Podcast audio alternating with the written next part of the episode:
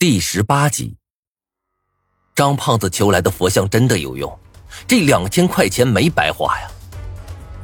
但就在我高兴的时候，我忽然发现弥勒佛的肚子原本是圆润无瑕的，但现在却突然多了一道细小的裂缝。看来这佛像也是有限制的，万一佛像坏了，我可就一点机会都没了。现在唯一的办法就是去教室。到了教室，张胖子还有佛像。想到这儿，我怒吼一声，身子又强行提了一点力气，往前一探，一把撞开周国胜，就往外面跑。别跑！周国胜在我身后怒吼道，也立马朝我追了过来。我心头一紧，几乎把吃奶的力气都用上了。腹部的伤口好像裂开了，一种温润的感觉传了过来。但此刻我已经管不了那么多，脑海中只有一个字：跑。伤口裂开，最多再到床上躺两天。但要是跑不过周国胜，那就是死路一条。一路上，我跌跌撞撞的，也不知道碰到了多少人，挨了多少句骂。周围的人就像看疯子一样看着我，但是我却浑然不觉。终于安全的跑到了教室，而就在这个时候，身后的脚步声消失了。看样子，周国胜竟然没有追过来。我一把推开教室的门，红着眼说道：“胖子，你那佛像呢？赶紧给我拿出来！”张胖子张大了嘴巴，像是一头受惊的河马，半晌没有回答。班里大部分同学也如他一样。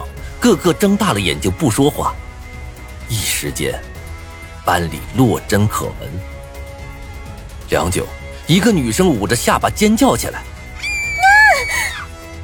这声尖叫就像是引发了连锁一般，一时间，班里将近一半的女生都尖叫起来，那叫声震得我耳膜都在发抖。王笑笑快步冲上前，焦急的拿手捂住我的肚子。就像是要急哭了一般。胡明，你怎么从医院回来了？你的伤还没好啊！我低下头一看，果然，在刚刚逃跑的过程中，伤口彻底被撕裂了，鲜血染红了我肚子上的绷带和衬衫，看上去分外吓人。我一把推开了王笑笑的手，咬着牙走到了张胖子面前。那天你拿的佛像呢？赶紧拿出来！啊啊！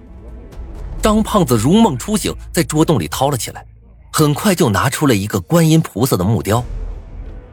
见状之后，我松了一口气，将木雕塞到张胖子的手上，认真的说道：“张晨，带好这个木雕。”然后我又站到桌子上，大吼道：“都别叫了，我有事情要说。”班里很快就安静下来，每个人都面色惊恐的看着我的衬衫，上面的鲜血分外的刺目。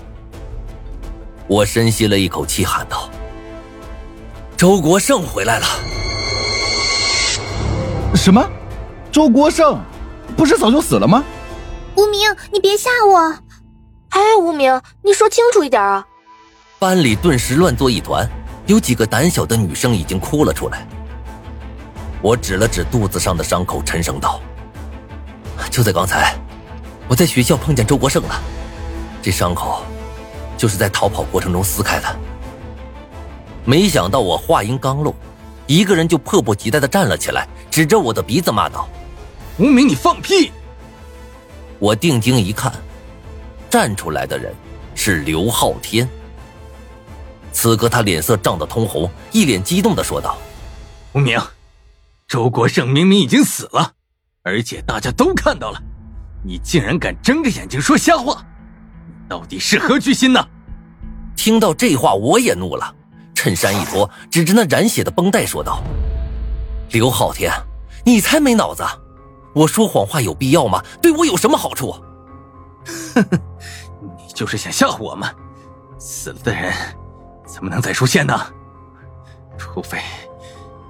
除非他是刘昊天，说不下去了，身子像是老母猪筛糠一样抖得厉害。我看着刘昊天，替他补足了这句话的后半部分。鬼！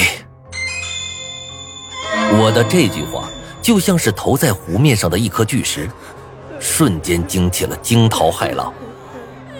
一时间，班里有嚎啕大哭着，有茫然不信着，甚至还有爬到桌子底下的，就像是菜市场一般乱作了一团。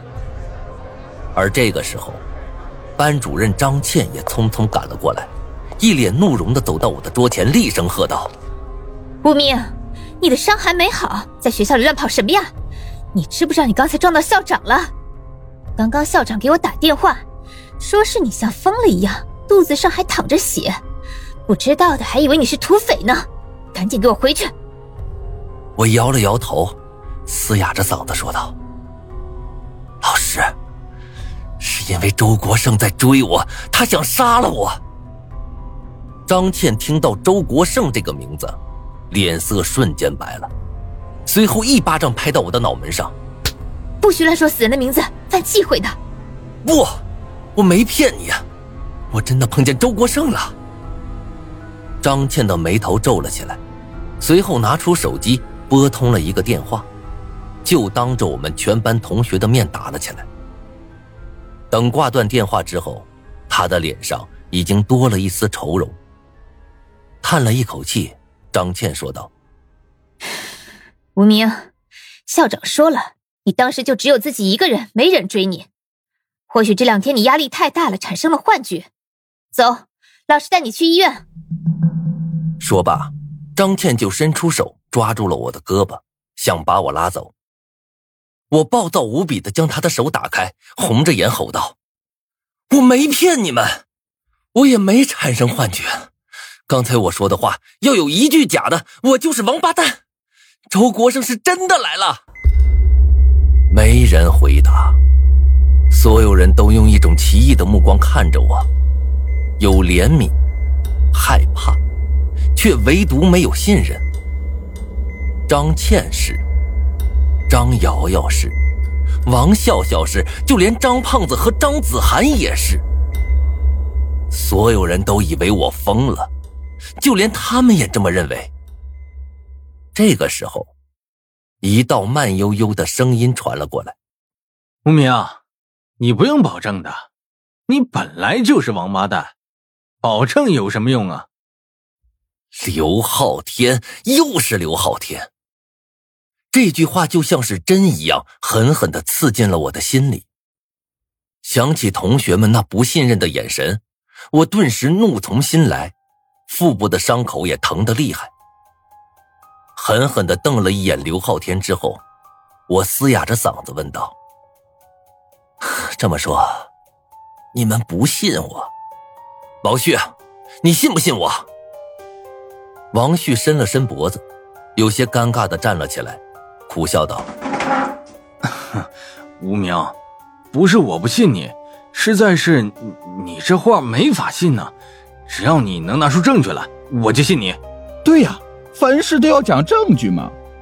真不知道无名咋想的，唉，说不定刘昊天说对了，无名就是想吓唬我们。怎么回事啊？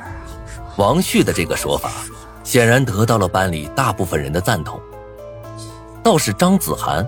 却一直安静的坐在椅子上，既没有说话，也没有起身要帮我的意思。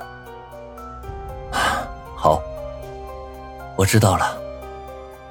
我有些疲惫的点了一下头，冷冷的看着众人一眼。信不信是你们的事儿，反正我已经说了，你们好自为之吧。说罢，我便强撑着身子，一步步的朝门口走去。王笑笑和张胖子对视一眼，走到我的身边，一左一右的搀扶着我。张瑶瑶竟然也跟了上来。就这样，我们三个走到楼下。张胖子叫了个救护车，没到三分钟，我便躺在了里面。我睁着眼睛看着车顶，想着自己这一天的所作所为，忽然有一种心灰意冷的感觉。看了看手腕上的弥勒，我不由得苦笑起来。大肚容天下难容之事，佛脸笑天下可笑之人。我这种人算是可笑之人吗？说真话被人当成傻子，当真好笑啊！看着弥勒佛肚子上的裂痕，我叹了口气，闭上了眼睛。